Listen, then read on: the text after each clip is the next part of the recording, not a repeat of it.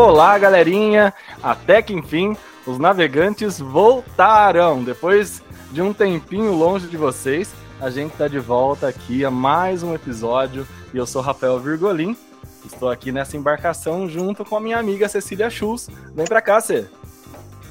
Salve, salve, navegantes! Tudo bem, Rafa? Olha, estava com saudades, mas é bom de vez em quando a gente atracar, ir para terra firme, fazer novos trajetos, porque aí as coisas, ao voltarem para o mar, dão um novo rumo para um horizonte aí que a gente já está vislumbrando excelentes é, entrevistas daqui para frente. Eu tô bem animada. Eu também tô muito animada, gente. E ela tá falando tudo isso porque ela literalmente veio do mar, veio da enxurrada, Aff, veio da água. Para quem não é sabe, a Cecília fala, estava gente. alagada até semana passada na casa dela. O que, que aconteceu, minha filha?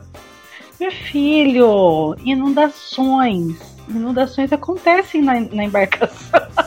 Gente, olha, e, eu acho bonito, hoje. Porque a gente vê tudo sinal nas coisas, né? Ah, Aí caiu o teto da, caiu o teto do apartamento da Cecília, ela já veio falando, Rafa, um sinal pra gente, é um sinal. É, é um sinal mesmo, você vai entender depois, viu, participantes das nossas navegações. Ah, Porque é o seguinte, aí. gente, o, o, o, encanamento do vizinho de cima deu problema. Nossa. E aí o negócio começou a vazar, vazar, vazar um tanto, e aqui é tudo feito de papel, hum. despencou. Ai, despencou literalmente o teto. Entendeu? Beleza. E aí veio pra cozinha, começou também. Então tá tudo esburacado, tudo sem teto. Ué, você, não é, eu, você não é navegante? Eu consigo ver até o cano do negócio. Misericórdia. É bom que a gente vê a casa da gente por dentro. Eu fiquei até, assim, entusiasmada de ver como que é. Curioso, minha casinha né? por dentro. Mas chega de Lero Lero, vamos pra nossa convidada chega, de hoje? Chega. Apresenta vamos. ela pra gente, você. Olha, é uma surpresa muito grande, Rafael, e eu acho que a gente está ficando muito chique nesse negócio. Hum. Porque não fomos nós que a convidamos, ela que nos convidou. Ai, gente, então foi muito interessante, porque ela nos procurou, ela falou assim: Olha, eu tô sabendo que você tem um podcast, eu quero ir falar nesse podcast. Eu falei, mas minha filha, vem embarcar conosco, vai Nossa. ser uma super. É, é, um super prazer, né? E eu não conheço pessoalmente, a gente faz parte de um mesmo grupo de incentivo a práticas educacionais. E eu gostaria que ela mesmo falasse um pouquinho de quem ela é, como ela veio parar nesse grupo de mobilização e, e o que ela faz, né? Assim, qual a formação dela, enfim.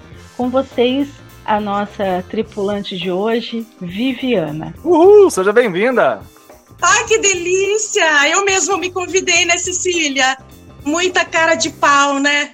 Boa noite. Imagina. Esse é lugar é aqui, então. Parabéns. É, então, eu agradeço. É, eu sou Viviana, né? Vivi Paroli. Eu sou bacharel em comunicação social. Sou profissional de relações públicas. Opa, vamos poder conversar, que eu também sou bacharel em comunicação. Ai, que delícia. É, a minha alma é comunicadora. E eu sou, eu sou professora de ensino superior. E há pouquíssimo tempo eu abracei um nicho pedagógico que é a educação sexual. Eu sou especialista em educação, gêneros e sexualidade. Caramba! E eu faço parte com a Cecília da Rede Mob PVE, que é uma rede de mobilização pela valorização da educação, que é do Instituto Votorantim. E eu entrei no ano da pandemia, no auge da pandemia, 2020, 2021. E eu adorei, fiz o curso de mobilizadora social, sou muito engajada.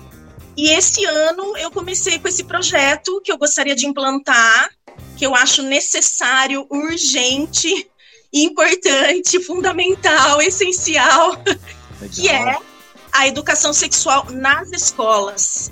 Mas quando a gente fala isso, né, eu já queria deixar bem claro desde o começo. Na verdade, eu nem tenho autorização para fazer isso a, a orientação sexual ela entra nos parâmetros nacionais curriculares como tema transversal. A legislação não permite educação sexual nas escolas, mas com toda a minha audácia e coragem, eu estou tentando encontrar algum caminho em que eu possa auxiliar pais e professores, certo? Construir uma ponte, não um muro, construir uma ponte, fazer uma rede de compartilhamento de conhecimento científico, porque é uma área que tem fake news, tem notícias falsas, tem tabus, tem crenças limitantes, vocês não fazem ideia. E eu acho assim, na esfera pública a gente tem as PPPs, que são as, par as parcerias né, público-privadas. E eu não vejo problema em criar uma PPP, parceria pais-professores. Por que não? Né? A escola ajuda a família, a família ajuda a escola. E em nenhum momento a minha intenção é tirar o papel dos pais irresponsáveis. Hum. E hoje a gente tem que lembrar que não são só pais irresponsáveis, são os novos arranjos familiares. Pai, pai, mãe e mãe, avós, é, tios e padrinhos cuidando de enteados porque os pais faleceram de coronavírus e alguns professores tiveram que adotar os seus, né? Eu tenho uma amiga professora que teve que adotar juridicamente o sobrinho porque a mãe faleceu. Então agora você vê, é ela que tem que encaminhar essa criança. E a gente tem todo o ECA por trás, né? O Estatuto da Criança e do Adolescente. Mas é isso, é, eu tenho dois adolescentes aqui, eu falo, vocês estão com um projeto de vida, eu também, eu tenho meu projeto de vida aqui também. Que legal, Vi, nossa, parabéns, viu? A gente ficou super interessado no assunto justamente porque é urgente, né, a gente trabalhar esse tipo de coisa dentro da sociedade é, e principalmente, ao meu ver, né, dentro da esfera familiar, né, o que começa em casa eu acho que é muito mais é, tranquilo de se trabalhar quando é aberto, quando é, é, diálogo, né? Quando há diálogo, né? Mas falando um pouquinho de você, você é nascida onde, afinal de contas? Nascida em Campinas, criada em Limeira. Que legal. Então tá com a família toda aqui pertinho. E estudei em Campinas, né? Nascida em Campinas estudei em Campinas, mas fui criada aqui. Que Só legal. que eu morei fora, né? Eu morei em cidades grandes. Então, de uhum. repente, o fato, o fato de eu ter morado em cidades grandes, né? é o que eu mais ouço é que a minha mente é muito aberta. Ela é aberta. Talvez um dos motivos, né, tenha sido eu ter morado em algumas cidades maiores, né? Primeiro é uma cidade de médio porte. É, esses dias eu ouvi de uma pessoa, nossa, será que seu projeto cabe aqui? Eu falei, por que uhum. não? Why not? Por que não? Uhum. né? A gente tem que tentar. Tem gente que nem tenta, né? Eu vou tentar. Deu certo, deu, não deu, não deu. Mas eu, eu sou limeirense, eu quero colocar aqui, né? Então é, Limeira como referência, né, como exemplo, ela já é exemplo de tanta coisa em tantos, né, em tantas esferas da, da política municipal. Então a gente quer levar o nome também da cidade, né? Não deixa, não deixa de acabar levando o nome da cidade através da Rede Mob PVE, que é sensacional também. Ô Viviana, aproveitando né, a, a Rede Mob, é, a gente vê que tem ali dentro pessoas que que tem né, um, uma, uma vontade, uma gana de fazer alguma coisa pela educação para além daquilo que é da esfera política, da esfera pública e de responsabilidade da, do governo, né? Então eu acho que isso é uma característica muito particular da Rede Mob, quer dizer, cada integrante ali é colocar algo a mais, né? Aquilo que e uma coisa que eu, pelo menos em outras oportunidades de ter participado de outras redes de mobilização que eu levo assim como uma regra para minha vida educacional é que é, tem um ditado é, africano que diz que é necessário uma aldeia inteira para educar uma criança.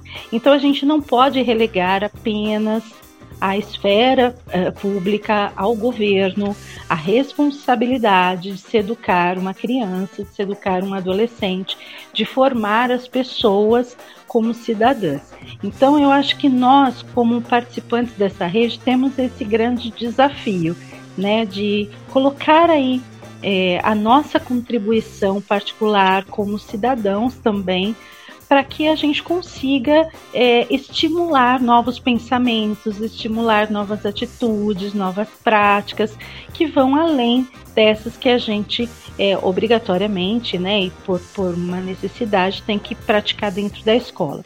E eu acho que essa questão da educação sexual é um exemplo disso. Porque, como você mesmo disse, ela não está dentro do currículo.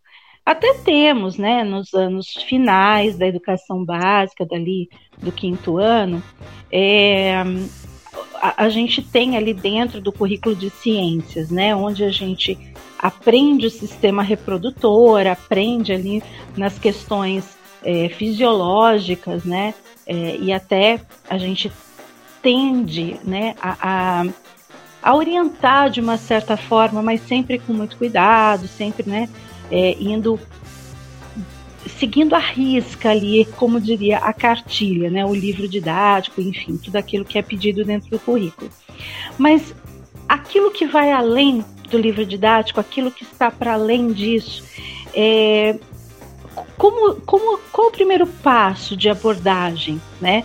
E eu digo isso por quê? Porque muitas crianças nessa fase, que já estão praticamente pré-adolescentes, vêm às vezes para o professor, né?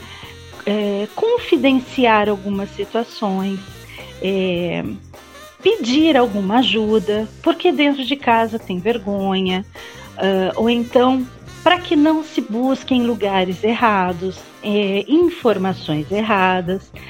É, qual, qual que é o primeiro passo que você vê né, que a escola é, poderia dar para iniciar este processo de educação sexual dentro da escola, sem criar todo esse rebu que infelizmente a gente se viu enredado. Boa, Cecília, concordo muito com o que você diz, com o que você explanou. Então, é, eu tenho família, eu sou mãe também, eu tenho dois adolescentes e, e, de maneira alguma eu quero me intrometer na vida da família. Eu falo muito isso aqui. A minha ideia é ser uma atriz coadjuvante, não atriz principal. E eu percebo que só fica nas aulas de ciências naturais meu filho está no nono ano, ano passado no oitavo. O professor de ciências naturais falou por cima.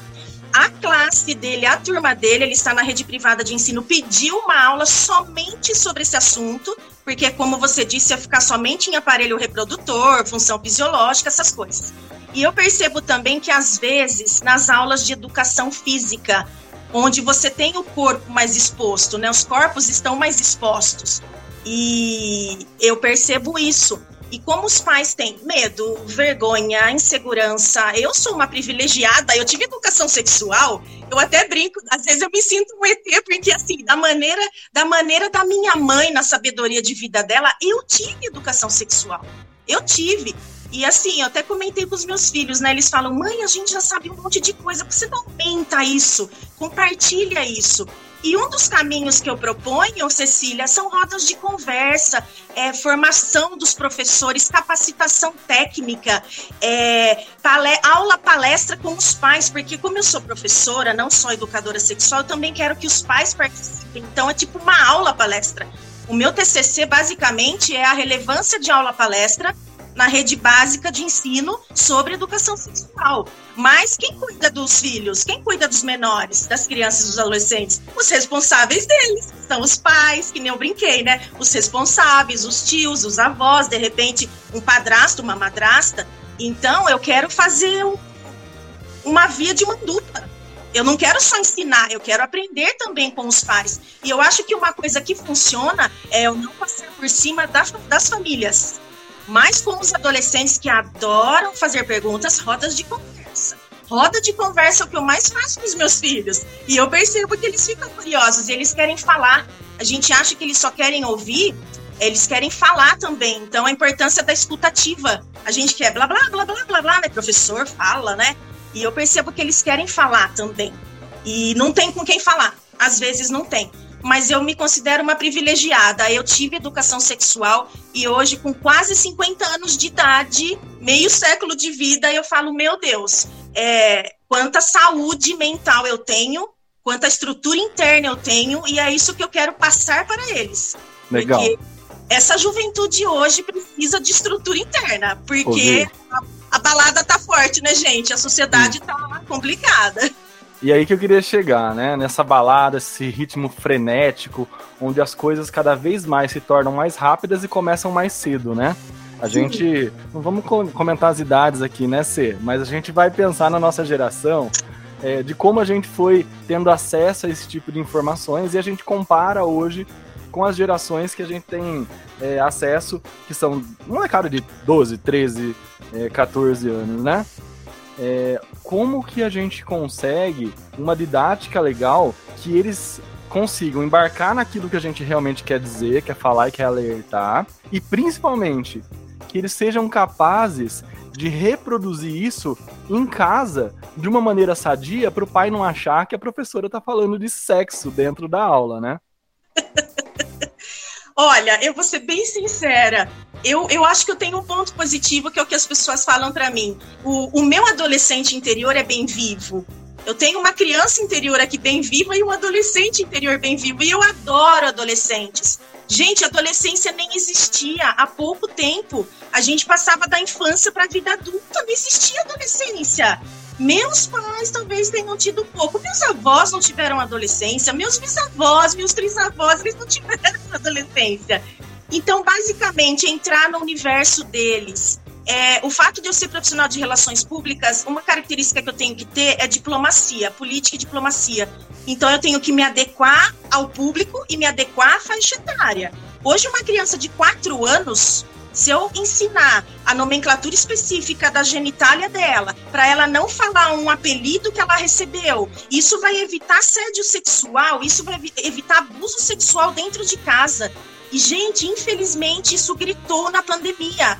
Gritou. Eu tenho acesso com psicólogos, psiquiatras, assistentes sociais, é, os ebiatras, é, eu acho muito interessante é, a, a, o papel do ebiatra com H, é o pediatra do adolescente. Então eu converso com alguns ebiatras, porque eu senti essa carência para os meus filhos, né? Eu, às vezes você tem vergonha de, de continuar indo a um pediatra, certo? Eu tenho um de 19 e um de 14. Ah, eu não quero mais ir ao pediatra.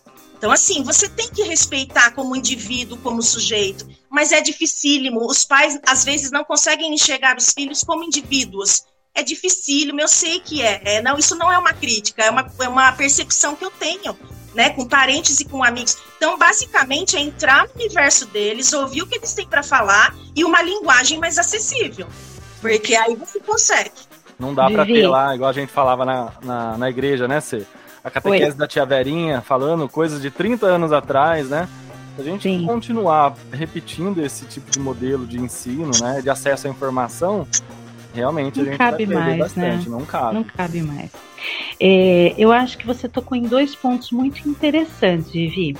A primeira, eu acho que é essa questão é, do abuso, né? Infelizmente, é uma eu acho que a gente até deve ter dados aí com o pessoal do serviço social, né, escolar, e também de outras entidades competentes, como o Conselho Tutelar, por exemplo, não só em Limeira, mas, né, como você disse, que em todos os lugares, porque a pandemia evidenciou muito isso, e, e eu acho que esse é um aspecto que a gente não pode jogar para debaixo do tapete, né? Então, eu acho que a educação sexual, ela também serviria tanto para a família, né, identificar um agressor, identificar um abusador, e para a criança também encontrar ali estratégias para se prevenir em relação a isso.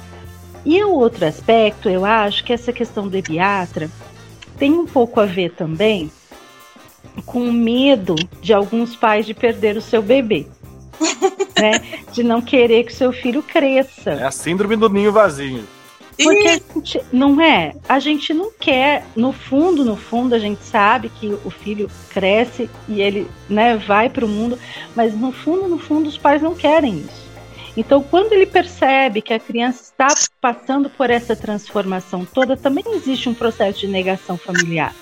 Sim. Então, eu acho que esses dois aspectos, é, eles necessitam ter, né, por trás pessoas é, profissionais que possam orientar dentro desse aspecto de educação sexual, você não acha? Com certeza, com certeza, é o que eu falei. É, os atores principais desse teatro, são os pais e os responsáveis. Eu sou uma atriz coadjuvante, eu sou uma orientadora, baseado até na, na legislação, orientação sexual, não nem é usada a palavra educação sexual. Mas, gente, a sexualidade acompanha o ser humano do seu nascimento até a sua morte. A gente não tem um ciclo natural da vida? Olha que interessante esses dias explicando para o meu filho. A gente nasce, cresce, aí eu corrigi, reproduz-se ou não porque hoje muitos casais não querem mais ter filhos, então eu até mexi no ciclo natural da vida, reproduz-se ou não, envelhecem e morrem. Assim, é, essa coisa de perpetuar é, conceitos, teorias que cabiam em outros contextos so, é, sócio, sócio-históricos, né, em outras sociedades, Hoje, século XXI, ano de 2022, na sociedade contemporânea, nem cabe mais isso. Esse reproduzir-se, ele é ou não mesmo, certo? E eu até brinco, é, a gente fala, né? Ah, é. Às vezes, gente, é, é muito interessante isso. Eu ficaria aqui um tempão falando, é um universo esse assunto da sexualidade. Mas, assim, casais é, homossexuais adotam crianças que foram abandonadas por casais heterossexuais. Eu brinco que nem todo orfanato é chiquititas, né? Não tem a novelinha? Eu tenho um filho de 14 filhos. Nenhum orfanato, aliás, nenhum orfanato é chiquititas. Eu levo muito para a vida real, sabe? Uma coisa que eu gosto é de dar exemplo prático, como professora. Eu não fico só na teoria, não. Eu dou exemplo prático. Então, assim, casais homossexuais hoje adotam crianças que casais heterossexuais abandonaram, certo? Então, é, é, um assunto muito profundo, é sério, é grave. Eu levo com humor, com mais leveza com eles, mas com adulto, a gente tem que mostrar a realidade da vida. Né? Por isso que eu brinco, meu projeto, eu falo, é um re, entre parênteses, né? Reeducação sexual. Porque eu não sei, vocês dois tiveram? Agora, uma pergunta que eu faço para vocês: vocês tiveram? Então, eu tenho também uma parte que é reeducação sexual. Eu precisaria, talvez, porque passou, passou o tempo que eu tive. Mas muitos adultos não tiveram. Então, coloque parênteses, né? E assim, é muito mais difícil a gente reeducar do que a gente educar, né? Imagina pegar, é, a gente tira por base, aí eu dou catequese para crianças de 12 a 14 anos, né? Olha, e... E aí a galerinha chega sedenta de um monte de pergunta, né? Não só sobre Deus, mas sobre cultura, sobre aquilo que eles têm que pensar, é, sobre questões filosóficas. É incrível. Incrível, é. E, e assim, é, você vê o filho com uma, uma sede de conhecimento tão grande, e aí você chega e tem acesso ao pai, você entende muita coisa do que o filho pensa e reproduz, né? Por quê? Na verdade, quem deveria estar sentado na catequese, sentado na sua, é, na frente da sua carteira lá na sala de aula, seria o pai e não o filho, para que a gente possa criar seres, indivíduos, é, sinceramente humanos, né? E não o que a gente vê acontecer muitas vezes hoje, infelizmente, né? É, a gente tá criando um, um, bando de doido, às vezes, eu acho e isso. Eu queria até emendar essa questão do Rafa, Vivi, é, falando o seguinte: por que, que você acha que a gente retrocedeu? Porque eu penso que a espécie evolui. Vou dar um exemplo. Sou tia-avó. Né? Tenho crianças na minha família, fazendo uma alusão agora com a evolução do ser humano. As crianças hoje, elas quase não engatinham.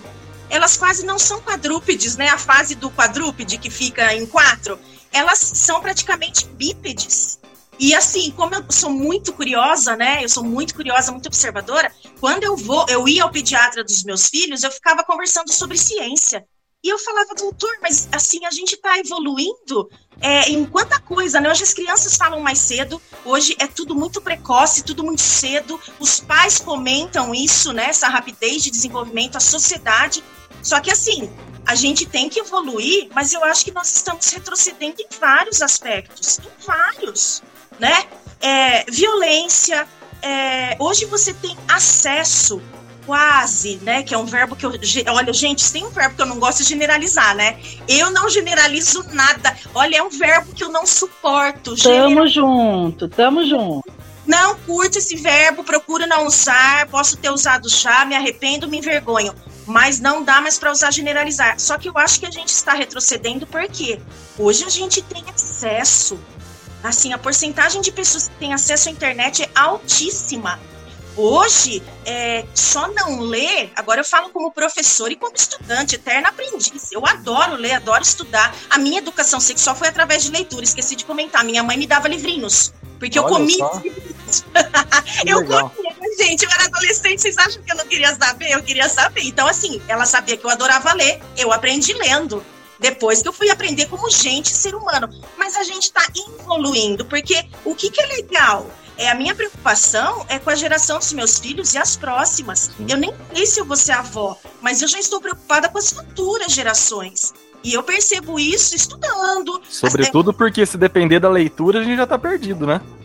É, é, então, é, você tocou no assunto, Rafa, é complicado. É, a preguiça mental hoje, eu vejo, a pandemia exacerbou essa preguiça, eu me incluo, eu estava estudando, aí cai a internet, a conexão é ruim, aí o cachorro late, o vizinho aperta a campainha, e você tem os problemas já da sua, da sua vida do dia a dia né? Você tem que se alimentar, você tem que prover a casa, você tem um monte de coisas. Então a gente vai relegando algumas coisas. Eu acho que a gente está evoluindo em vários aspectos. E por que, que a gente está aqui, gente, para As crianças hoje quase não engatinham. De quadrúpede vai para bípede. Hoje as crianças começam a falar muito cedo. Com quatro anos, eu consigo explicar para uma criança que na genitália dela, quem vai tocar é o papai, é a mamãe, porque vai passar um remedinho, vai fazer um tratamento, o pediatra na hora da consulta. Eu consigo que ela entenda que tem que ser rápido, porque tem que ser rápido.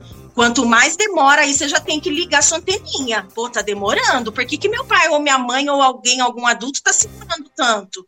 aí vai entrar no abuso. Então tem toda essa questão do tempo. O pediatra também, mas o pediatra sempre tem um adulto responsável na sala do consultório. Só que é uma coisa que se a gente não trabalhar de início, de criança, a gente vai ver o resultado como adulto. A quantidade de problemas emocionais e de relacionamento, gente. Eu sou casada, eu vou fazer bodas de prata esse ano. Eu tenho 25 Parabéns. anos. Olha só que belezinha, gente. É uma raridade uma pessoa casada hoje, né? Tá todo mundo me zoando porque não tem mais esse negócio hoje, né? De ficar todo fazendo bodas de prata, além de tudo, né? Você tá aqui com dois solteiros, inclusive, né, Cecília? Oh? Dois solteiros aí?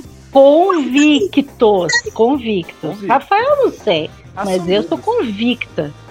É isso aí, cada um com a sua convicção. Gostei, adoro essa palavra convicta. Eu sou muito convicta disso. Hoje, as relações humanas, principalmente as amorosas, estão azedadas, eu costumo falar. Elas estão azedadas e a gente tem que azeitar, né? Jogar azeite para ficar gostoso, né? E, e, isso é muito reflexo lá de trás, né? Gente, o que, que a gente é como adulta? A gente é a soma da nossa infância e da nossa adolescência, né? A gente já está na, na terceira fase da vida. E realmente eu converso, eu converso com todo mundo. As pessoas desabafam muito comigo, porque eu falo muito, né? Descendente de italianos, falo, mas eu ouço muitas pessoas. Eu não sei se eu sou simpática, as pessoas vão com a minha cara. Outro dia eu fiquei meia hora ouvindo uma pessoa, falei, nossa, você estava precisando desabafar, né? Aí ela falou, você acha que sim, você ficou me ouvindo, daí eu dei trela, se deu trela. Mas assim, gente, é uma questão de comunicação, por isso que eu falo. Eu sou uma privilegiada, eu não tenho problemas tão graves e tão sérios. A minha preocupação é com quem? Com os meus filhos. Com os meus filhos.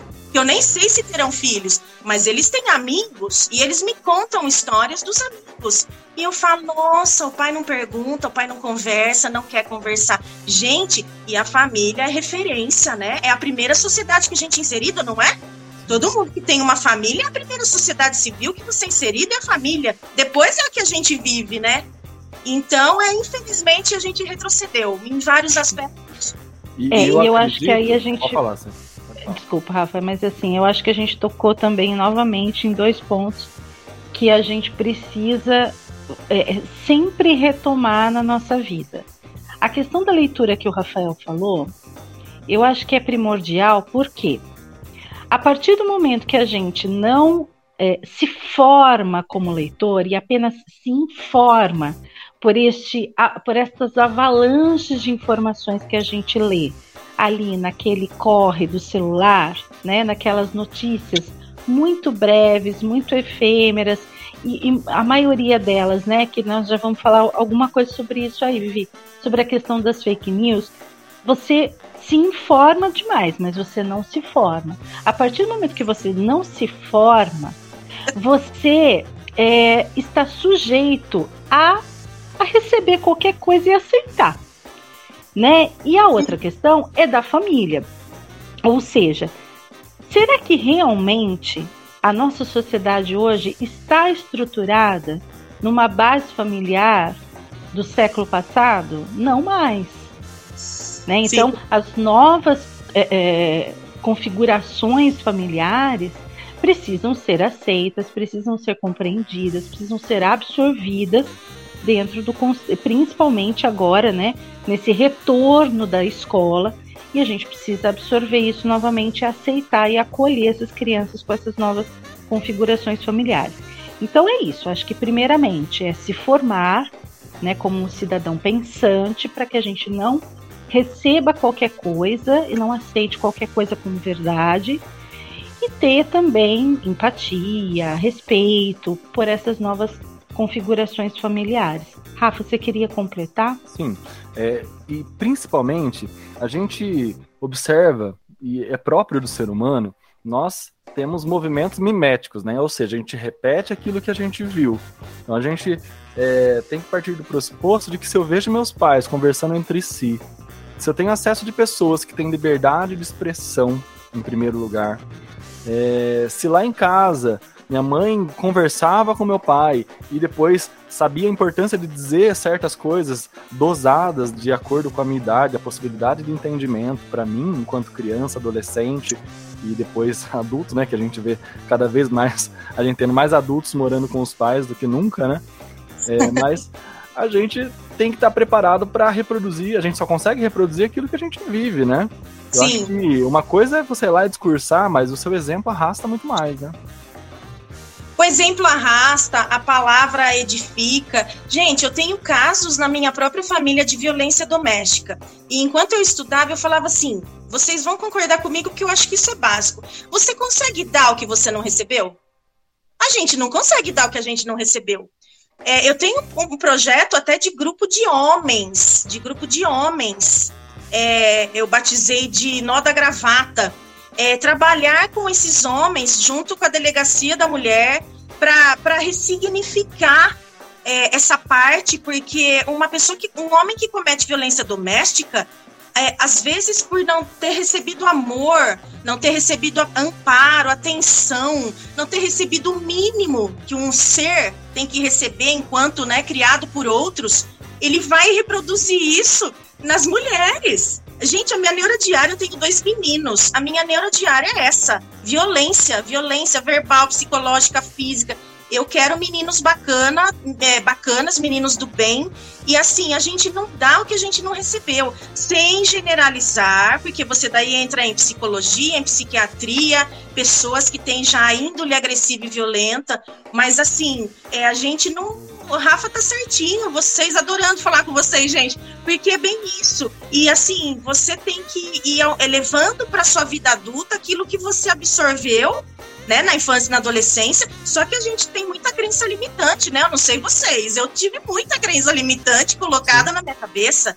Né? E é assim, e... é incrível porque é colocada na nossa cabeça e não é por pessoas que você fala assim, ai, é alguém que tem uma cabeça muito fechada. Não, é o professor que devia ter a cabeça aberta, é o padre que devia ter a cabeça aberta, é o pastor que devia ter a cabeça aberta, é a tia mais nova que está inserida num mundo totalmente diferente dos seus pais, que deveria estar tá ali abrindo, escancarando para a gente informações relevantes, né, e mudando principalmente o modo de pensar de todo um grupo, né, familiar que às vezes está ainda preso a certas é, práticas arcaicas, né?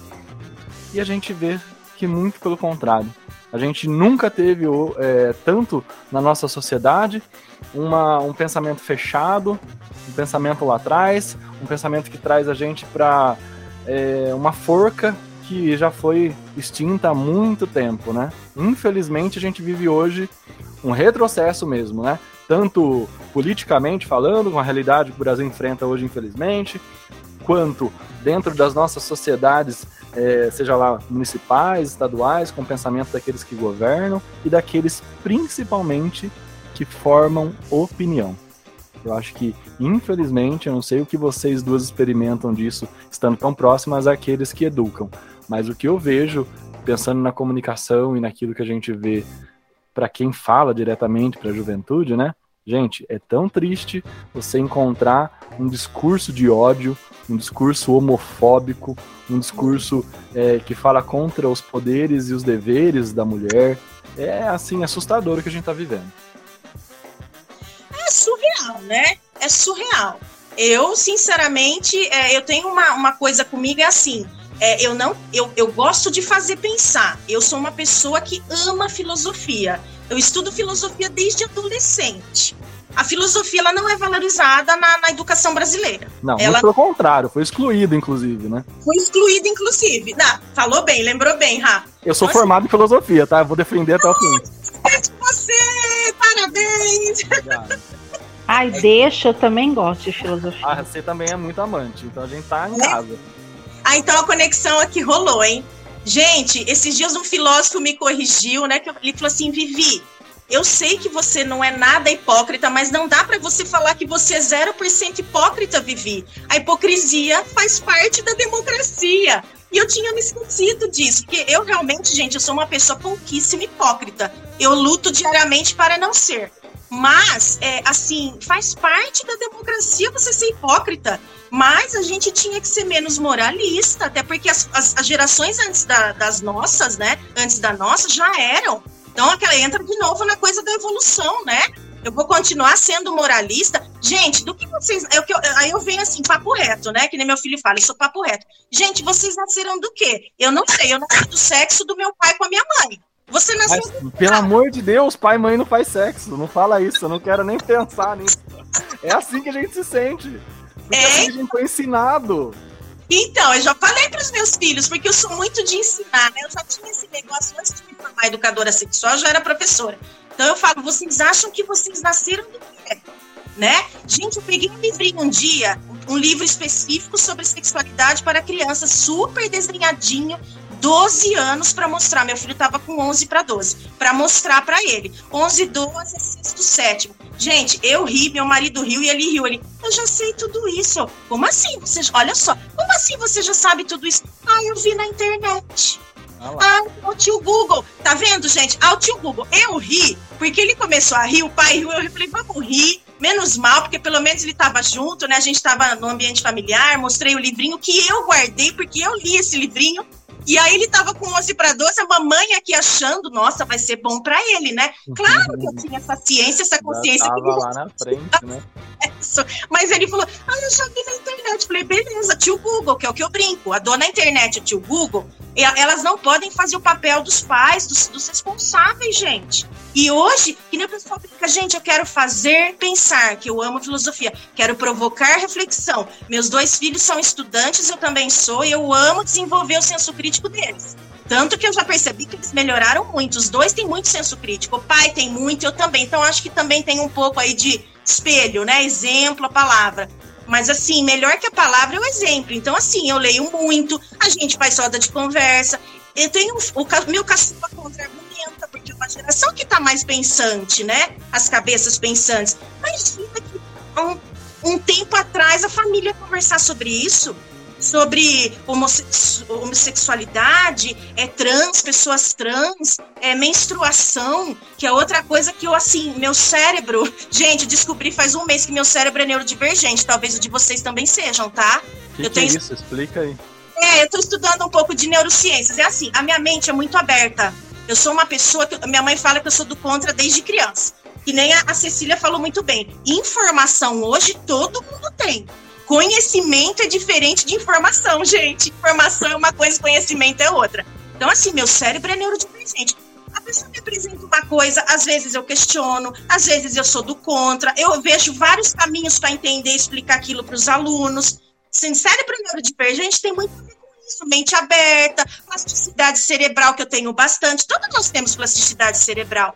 Só que tem gente que vive numa bolha epistêmica tá? É, é, o que mais, assim, me atrapalha nas relações humanas hoje é isso. E assim, gente, eu não sei vocês, opinião não é bicho de estimação, né? Eu sou da vibe do Raul Seixas, eu prefiro ser aquela né, metamorfose ambulante do que ter aquela opinião formada sobre tudo. Não é assim?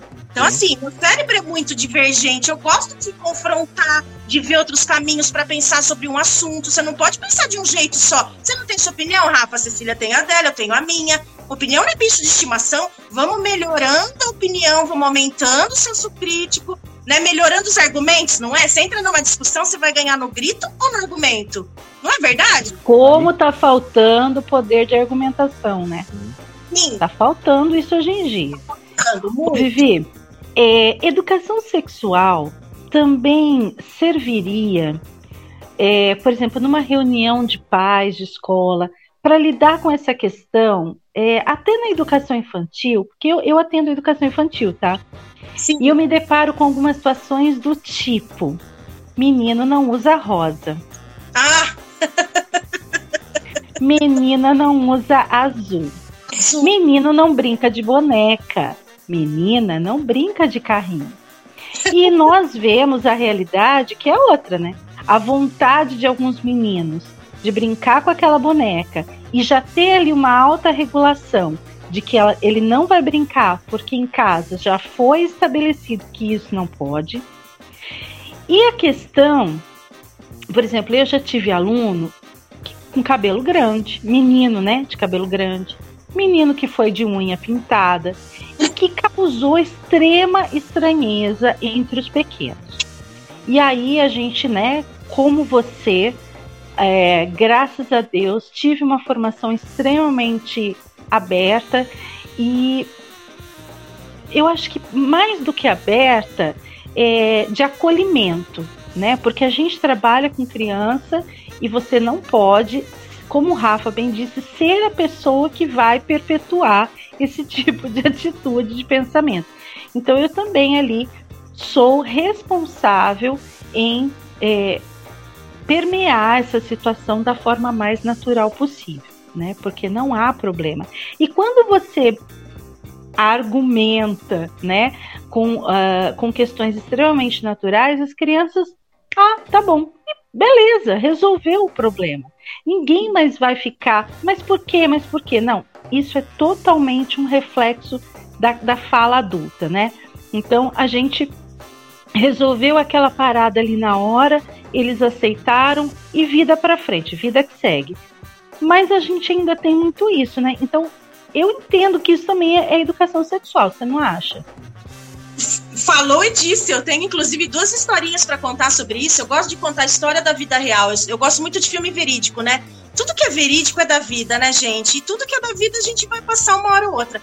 Eu tive uma situação com o meu filho mais velho na educação infantil, Cecília. E a professora foi extremamente feliz resolvendo, porque ela foi rápida. Criança, você não pode ficar aumentando o assunto. Meu filho, é, é, um menino. Meu filho tem 19 anos hoje. Era um menino de 4, 5. Ele começou a fazer a atividade dele na hora da aula, educação infantil, né? Jardim 1, Jardim 2, maternal. E começou a pintar de rosa. Pintando de rosa. Ela me chamou à parte para contar essa história para mim. E hoje eu conto essa história para todo mundo que me pergunta.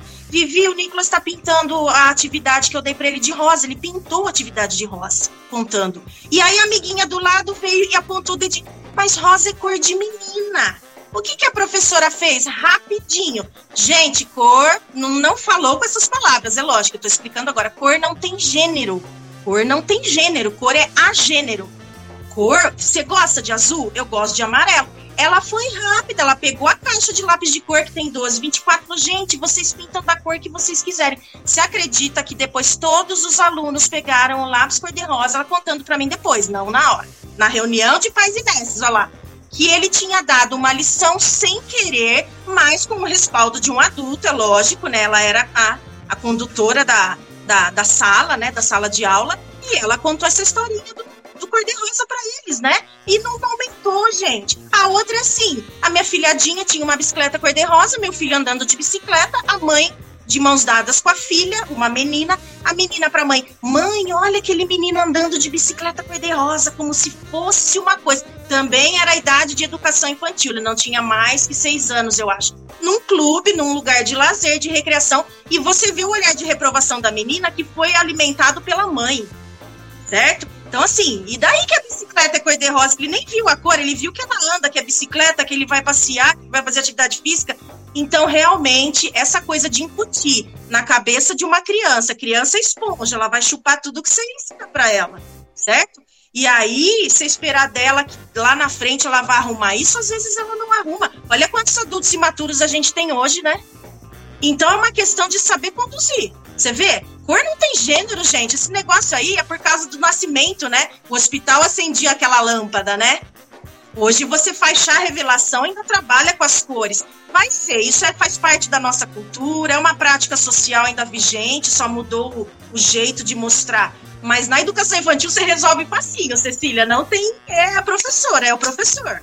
Que legal, né, gente? Estamos aqui então com a Laura Miller diretamente dos Altas Horas. Desvendando. Boa, aqui. boa, boa. Laura Miller Limeirei. Ah, o meu amigo quer saber, né? Ah, o meu amigo quer saber. É, então, sempre assim. É, nunca é você, é sempre o amigo. Sim. E aí, pensando assim, no acesso à informação, é, formado em comunicação social também, então a gente é parceiro, viu, Vi? Ah, legal, publicitário? Sim. Jornalista, publicitário? Não, publicitário. Publicitário, legal, muito legal. Estudei um pouquinho. E aí é o seguinte, hoje o acesso à informação, o acesso à informação é totalmente diferente e todo mundo tem, né? Inclusive o pai que quer dar o acesso à informação à criança tem a possibilidade de limitar o que a criança quer assistir no streaming que ele assina. Olha, a partir de uma faixa etária de 12 anos, de sei lá, 10 anos, tem vários tipos de filmes que têm classificações. E há uns dois episódios atrás do nosso podcast, a gente trouxe aqui um convidado para falar sobre seriados. E um dos seriados que a gente levantou é justamente o Sex Education. Eu não sei se você assistiu. Assisti! Adorei! Que é muito bom, né? Muito e, assim, bom.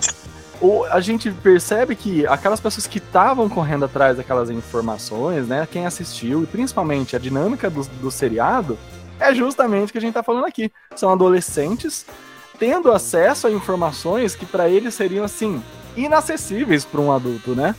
Sim. E como fez diferença, não ali, claro, é todo um enredo, né? Mas um enredo baseado na vida real, né?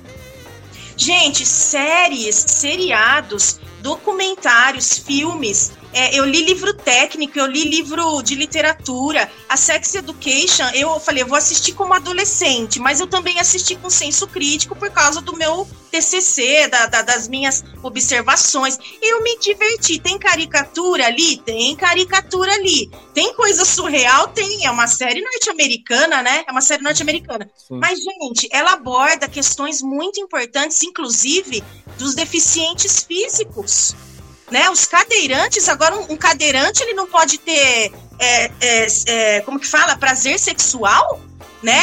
Eu achei, o, a, meu olhar daí como professora educadora, eu achei muito interessante a sensibilidade da série de abordar até a questão de um cadeirante, né, de um deficiente físico nessa temática da sexualidade. Gente, sexualidade é atração sexual e afeto, é carinho, é amor, não é sexo animal, um cachorro e uma cachorra são seres humanos, né? Alma, mente e coração. O que, que difere gente de um animal irracional, gente?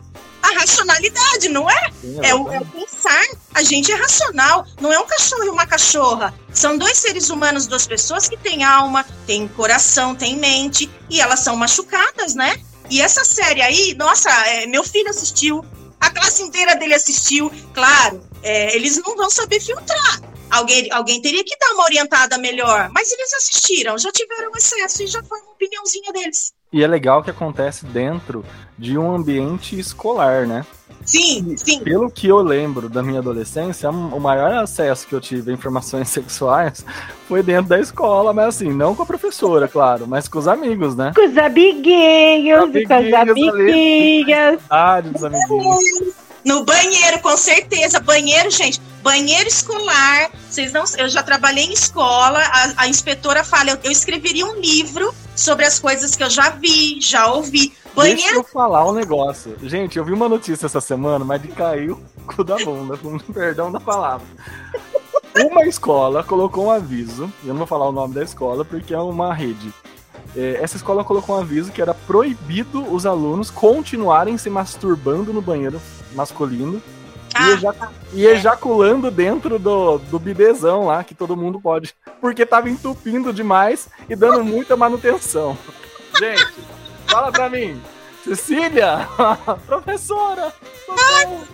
Chocada! Chocada! E disse que ainda ia mandar a conta do encanador.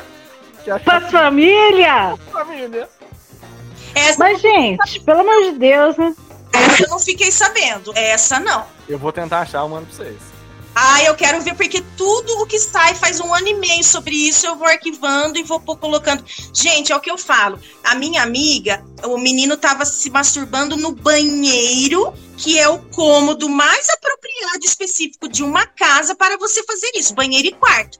Ele estava se masturbando no banheiro. Lá Vivi. Falei, você queria que ele estivesse se masturbando onde? Na sala de aula? Na frente de todo mundo? Pois é.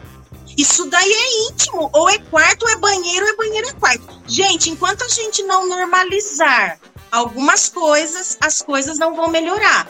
Normalizar eu ter quase agora 50 anos, meu propósito de vida, meu projeto de vida ser esse agora, é normalizar é, é, coisas que estão assim já de séculos, né? Não é nem décadas, né?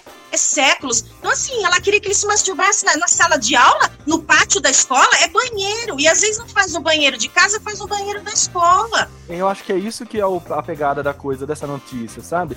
Por que tanta recorrência no banheiro da escola, né? Tá bom, lá tem contato, é onde a, a sexualidade está sendo mais aflorada ali, porque tem contato realmente com, com vários jovens da idade deles, né? Mas é são sinais que a gente tem que ler com outros olhos, né? Por que, que não tá acontecendo em casa, tá acontecendo lá só, talvez, né? É porque a gente tá tendo um termômetro do que a gente tem feito em casa, né? Que talvez não seja. Você falou ideal. de. Só contando, você falou essa situação.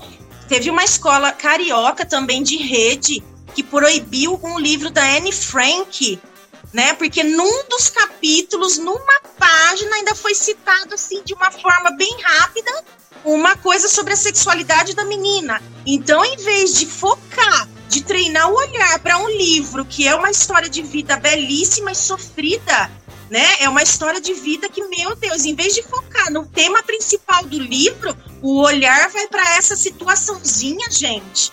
Né? Tirou todo o mérito do livro a Não, ponto de para tirar de, do projeto de leitura, gente, Anne Frank, porque, nossa, aí a Anne Frank, em vez de olhar toda a pessoa dela, a história de vida dela, você vai resumir naquela coisinha pequena. É o que eu falo, gente, é treino do olhar. É o que você falou, é treinar o olhar, ver com outros olhos, senão a gente não vai evoluir. Ô Vivi, afinal de contas, o que é ideologia de gênero? Eita, agora, ah, então, o pau vai torar, hein? Não, então, esse termo, gente, esse termo é um conceito que não existe. Não existe. As poucas pessoas que eu perguntei sobre isso, isso foi para criar alarmismo. É, eu não vou afirmar isso, afirmar isso veementemente, mas é, é o meu modo de pensar baseado em opiniões de outros profissionais. Isso foi criado para provocar alarmismo. Isso às vezes é criado e perpetuado por grupos políticos. Tá? Assim como o kit gay, Vivi? Assim como o kit gay. A cura gay, o kit gay, né? Então, Ela tá assim, piada, né, gente? Fala a verdade. Os folclores da loura do banheiro, a mesma coisa, gente. Nesse sentido, amor, pelo amor dos meus filhinhos, né? Igual aquele personagem falava, é, não existe ideologia de gênero, tá? É, é, eu vou te falar, mas a vira e mexe, não sei se vocês já viram. Vira e mexe, não só no Brasil, nos Estados Unidos também, tá? Um vereador, um deputado vem com uma campanha assim. Eu resolvi esperar. Esses tempos atrás, acabei de ver um vereador de uma cidade do interior de São Paulo. Eu, sinceramente, não sei o que ele quer. Se ele quer 15 minutos de fama, se ele quer mostrar serviço. Eu, sinceramente, fiquei pensando em vários motivos para ele ter feito isso. Ele estava criando uma campanha, eu resolvi esperar. Gente, se eu resolvi esperar para iniciar minha vida sexual, perder a, a minha virgindade, é uma questão minha, da minha família, né, das pessoas que me, que me orientam. Nenhum político pode virar na família do Rafael, na família da Viviana, da Cecília. Olha, eu acho que seu filho e sua filha deveriam esperar. Porque, gente, isso daí, na cabeça dele, ele acha que ele vai prevenir gravidez na adolescência, ele acha que ele vai prevenir outras coisas. Na verdade, eu acho que ele quer aparecer. Porque eu resolvi esperar, gente, até nos Estados Unidos não resolveu absolutamente nada. Não diminuiu o índice de gravidez na adolescência. Eu resolvi esperar é de cunho pessoal, é assunto de foro íntimo. Um político, um, um, um religioso, um político, ninguém pode interferir. né? É um direito civil seu. Ah, assim, vamos esperar, vamos esperar. Não, eu vou esperar se eu quiser. E os pais têm muito problema com isso. Os pais querem que espere. Gente, o filho só não vai ter relação sexual se ele for um assexual. As pessoas assexuais não têm interesse por sexo. Quantos bilhões de pessoas nós somos no planeta, gente? Sexualidade tem a ver com diversidade e pluralidade. 200 milhões de brasileiros, 8 bilhões de pessoas no, no mundo, e aí a gente vai ser tudo igual, vai todo mundo gostar de amarelo, vai todo mundo ser hétero, né? Não dá, né, gente? Não dá para acreditar que tem gente que ainda espera que isso seja verdade, né? Não é, não vai ser, né? Pode tirar o cavalinho da chuva mesmo, né? e acho que agora chegou a hora de a gente abordar esse tema de fake news, né? O quanto isso tudo prejudica o pouco que a gente consegue caminhar junto com os adultos, principalmente, e os adolescentes. Porque o adolescente, por mais que a gente só veja a fake news chegar até eles, eu acho que há um filtro ainda que eles têm a mais do que o adulto. O adulto reproduz a fake news, mas assim, numa numa fé do que aquilo realmente é verdade. Gente, eu fico assustado, fico assustado demais. O, o adolescente já tem aquela, aquele filtro de bater o olho e fala, pô, hum, peraí. Pode ser, pode não ser, talvez até pesquise. O adulto não.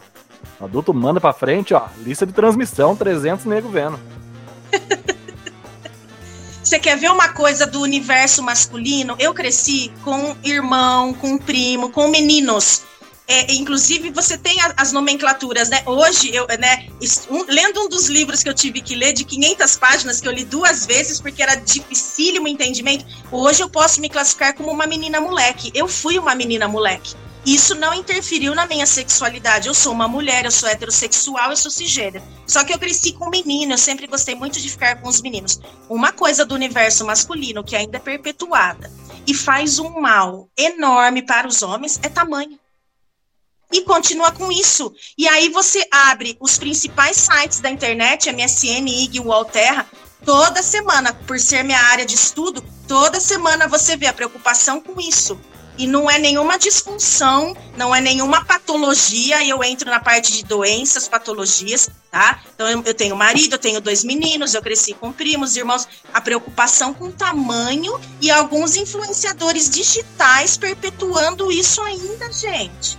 Olha a cabeça desses adolescentes, falando de meninos, tá? Estou falando de meninos agora. Meninas vai ter muito mais crença limitante, fake news e ainda fica preocupado com o tamanho. E aí você vê o cara, aí eu fiz pensando em estética, fez uma cirurgia. Aí você junta, o cara é BBB, o cara é youtuber, o cara é influenciador digital, quer dizer, ele tá influenciando de forma negativa meu filho. Só que às vezes o cara é cantor sertanejo, pinga em mim. é bem isso. É. Então, gente, é um universo à parte, a quantidade de histórias, de coisas que tem. É um universo, né? A gente, cada um aqui é um universo, né, gente? A sexualidade é uma coisa que vai acompanhar a vida da gente por toda a vida. Tem que falar disso, tem que parar de, de não falar. A gente fala de coisas piores, vocês concordam? A gente fala de coisas piores. A gente tem que começar a falar de cultura de paz, né? A gente tem que começar a normalizar, é, falar disso e pensar no, no futuro, nas pessoas que vão ficar aqui, né? Eu tive filhos, né? Então eu fico pensando nos filhos dos filhos, se é que eles vão ter, como que, vão, que vai ser, né? O mundo, é, eles brincam, né? O bagulho tá doido, né? Eles falam assim, né? O bagulho tá doido, o mundo tá virado de ponta cabeça. Mas qual a sua responsabilidade nisso? Eu acho que o nosso dever hoje, enquanto educador, seja aí quem não tem um mínimo de acesso, né? A alguém que está em um processo de formação e a sua própria formação, né? Todos nós estamos num constante processo de, de formação a vida toda. Nossa obrigação é buscar informação e buscar conhecimento, né? E conhecimento de qualidade, principalmente, né? É, a gente pensou nesse podcast justamente por causa disso, né? A gente queria estourar essa bolha de que às vezes a gente tem nichos que tem acesso a, a, uma crença limitante e só aquilo, né? Quando a gente traz convidados, né, Cê, a nossa intenção é justamente essa. Quando a gente traz convidados diversos, A gente quer realmente fazer uh, as pessoas entenderem que há algo fora do seu cercadinho ali. E que você, querendo ou não, meu filho, você vai pisar na grama que tá ali fora do seu cercadinho e de alguma forma aquilo vai impactar na sua vida, né? Hoje você vive, vive isso com seus filhos, eu vivo no, no relacionamento que eu tenho, Cecília nos relacionamentos que ela tem, que são vários. Então a gente sabe que. Rafael! Olha só, tá A gente sabe quanto o Rafael ele tem dois objetivos aqui no Navegante. Ah, é? tá? é? Qual? Gravar e me queimar. É, eu percebi. Jamais. Eu percebi um pouquinho. Jamais, jamais, jamais.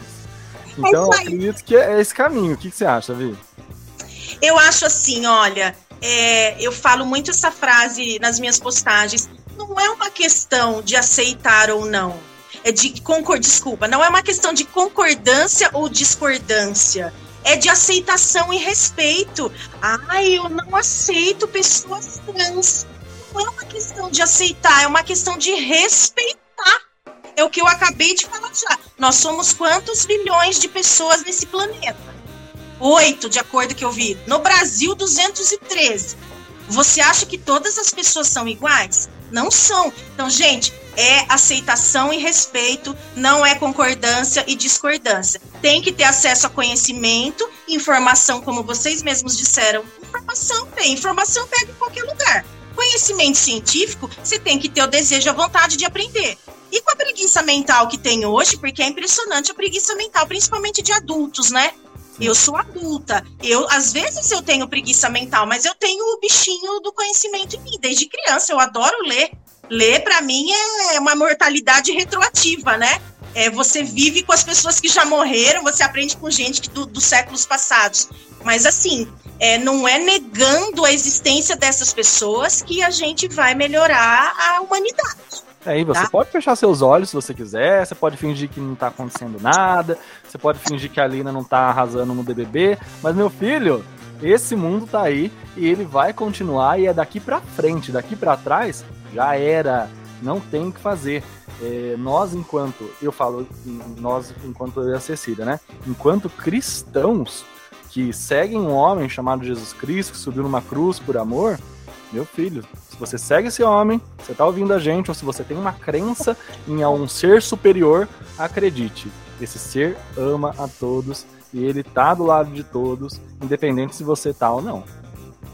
É, só queria é, finalizar, não sei se já está acabando, é assim, é, esses dias eu falei para uma pessoa, é, esquece a sua crença, sua fé, sua religião. Olha a figura de Jesus Cristo. Eu sou de família católica, eu tenho uma tia freira de 95 anos. Esses dias eu fui visitar, eu falei assim, tia, aquela voz baixinha, eu falei assim, é, a, eu brinquei, né? Fiz analogia com, a, com um adolescente. O projeto de vida de Jesus Cristo está falhando. Ela falou assim: é, é o projeto de vida. Qual era o projeto de vida de Jesus Cristo? Amai-vos uns aos outros. Falei, tia, eu acho que se tolerai-vos uns aos outros, respeitai-vos uns aos outros já tá difícil, você imagina amai-vos uns aos outros. Eu quis fazer uma analogia com o projeto de vida, né? Jesus Cristo, querendo ou não, gente, falando como professor, ele fazia educação à distância. Eu li isso até num livro de pedagogia. Ele fazia. Adorei. Jesus era EAD, olha que beleza. Eita lá lá. E não cobrava mensalidade. Ah, oh, delícia. Então, assim, vocês não precisam concordar com isso. É um ponto de vista meu, eu li isso num livro, mas assim, eu quero ser cada vez mais parecida com Jesus Cristo, gente sabe? Eu não quero, é, é, é, garota de programa, é uma prostituta, é gay, é lésbica, é trans. Gente, essas pessoas não afetam a minha vida em nada. Não conviva com elas. Se você não aceita, que não é uma questão de aceitar, já falei, não conviva não encontre, não frequente os mesmos lugares. Mas, gente, não dá mais para aceitar desumanidade e falta de ética. E isso é uma, um pensamento meu, não dá mais. Eu quero ser cada vez mais cristã. Ah, não dá para amar, mas vamos tolerar e vamos respeitar, né? É, eu penso assim. Você não tem que apoiar a prática de vida da pessoa, de repente que você acha que é, de, é, contra os seus ideais, né? Mas lutar para dar dignidade é um ideal que é cristão, mas é uma vocação humana, né? A dignidade Sim. humana é direito e dever de todos.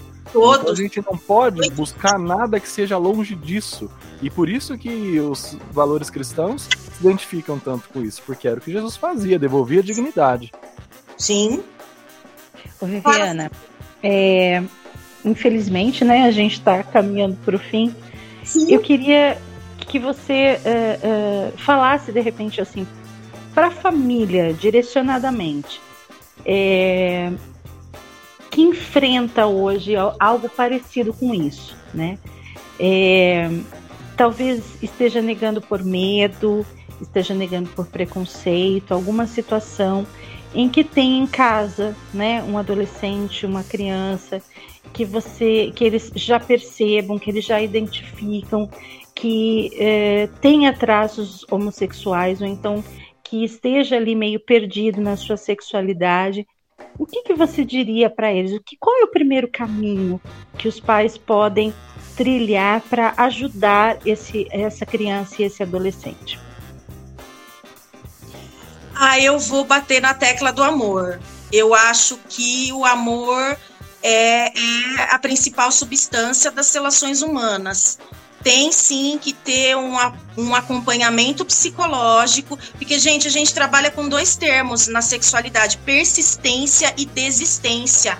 Eu acompanhei um parente próximo, passou um dia, uma semana, um mês, um ano, cinco anos, dez anos, a vida inteira dele. Ele está sendo, se tornando o que ele é.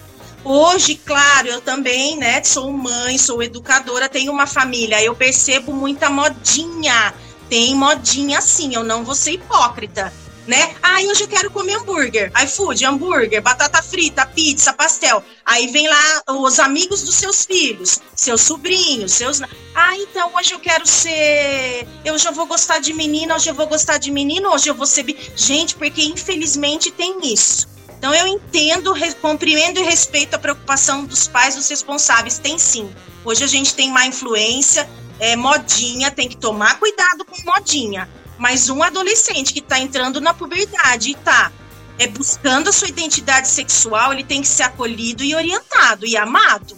Porque assim, gente, na minha concepção, na minha, no, na minha mente, amor é isso, é aceitar.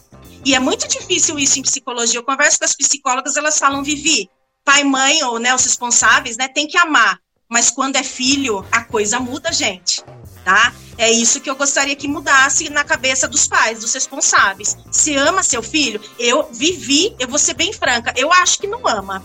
Uma pessoa que fala isso, ah, pode ser o filho do vizinho, o meu filho não pode, a minha filha não pode ser lésbica, o meu filho, não, pelo contrário, eu vou acolher, abraçar, eu não entendo, eu vou procurar ajuda especializada, ele tá com 13, 14, 15, 16 e tá insistindo, isso se chama insistência, porque algumas pessoas desistem e elas chegam a cometer suicídio, gente. Isso daí é um assunto muito sério, tá? Nós já tratamos de suicídio aqui, né, Rafa?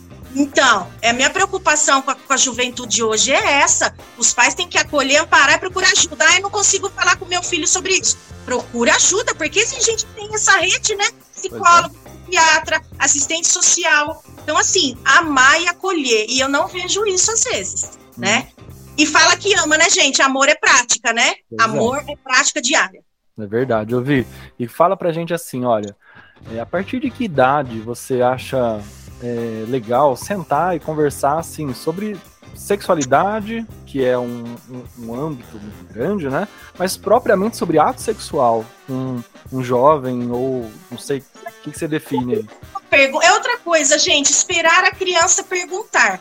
Já tá com 10, tá com 11. Hoje algumas meninas menstruam com 9 anos. Vai mexer com os neurônios, os hormônios mexem com os neurônios. Então, assim, não tem que esperar a criança perguntar. Ah, mas é cômodo, é mais fácil. Mas, gente, entrou na puberdade, tá percebendo, às vezes faz um raio-x das mãos. Algumas mães de meninas fazem a idade óssea, né? Porque é um indicativo talvez de uma menstruação próxima. Tem meninas mais precoces, né, mais madurinhas, mas assim, se não tocou no assunto, a criança não perguntou, mas não pode passar de um prazo. 10, 11 anos, tá indo pro Fundo 2, tá indo estudar de manhã, que eu brinco, né? Do sexto ao nono ano, Fundo 2 na, escola, meu filho no oitavo ano, na aula, mas eu acho que quando tá já na segunda infância, tá começando a entrar na puberdade e na adolescência. Porque senão vai ter acesso com outras pessoas e na, no tio Google, eu brinco. Pré-adolescente já tem que falar. Legal. Agora eu vou tocar fundo no coração aí, porque você é educadora. Deixa um recado para os educadores que tem essa ânsia de conhecimento primeiro, né? E essas dúvidas, né? O que, que a gente pode falar para os educadores agora, Vi? Então, eu, eu, eu, gosto muito de uma frase. É, é para mim, ensinar é gravar no espírito. Eu acho que ensinar é gravar no espírito, tá? Eu acho que a função do professor vai muito além de lecionar, de ensinar, né? Então, eu acho que tem que aprender sim, até para a mente, né, ficar mais aberta para se tornar mais jovem. E para mim é isso, é ter humildade, é ter honestidade, é ter franqueza e não ficar nessa coisa de hierarquia. O professor sabe mais. Essa coisa do professor saber mais hoje não rola, gente. Hoje, infelizmente, é um tapa na cara, né? É um choque de realidade. Mas é, se você trabalha com educação, que é um processo longo e contínuo, você tem que continuar se reeducando ao longo da vida. Eu não vou parar de estudar nunca, né? E o que acontece? Ah, acaba ensino médio, a gente faz uma graduação, Rafa, Cecília, eu, ah, não vou mais estudar. Aí fica 20 anos sem estudar, sem adquirir conhecimento, mas informação tem bastante. Não, gente, é humildade em transmitir e receber. Eu acho que é isso. Gravar no espírito do aluno, do estudante. Adorei essa frase, vou marcar na minha agenda hoje. Vou, vou levar comigo, adorei. Vivi, adorei o papo, adorei você. Me identifiquei muito, de verdade. É, eu acho que foi um encontro de almas. E a gente, assim, não é? Eu acho que a gente vai ter muito ainda do que conversar. A gente vai se Deus quiser ter novas oportunidades, chama você para outras conversas aqui conosco. E em nome do podcast Navegantes, eu espero que você tenha gostado da nossa viagem e que, e que a gente possa navegar por outros mares aí. Obrigada, viu? Beleza, muitíssimo obrigada a vocês. Adorei, viu? Boa noite. Obrigada mesmo, gente, de poder ter falado. Isso aí, gente. Obrigado, Vi. Eu agradeço você que ficou com a gente até o final desse podcast. Nosso podcast tem uma periodicidade, né? De praticamente duas semanas. Então, a cada duas semanas, um novo episódio. E esse episódio recebeu na embarcação a Viviane Paroli. Foi um grande prazer. E até o próximo. Um beijão. Tchau, gente. Boa viagem. Valeu.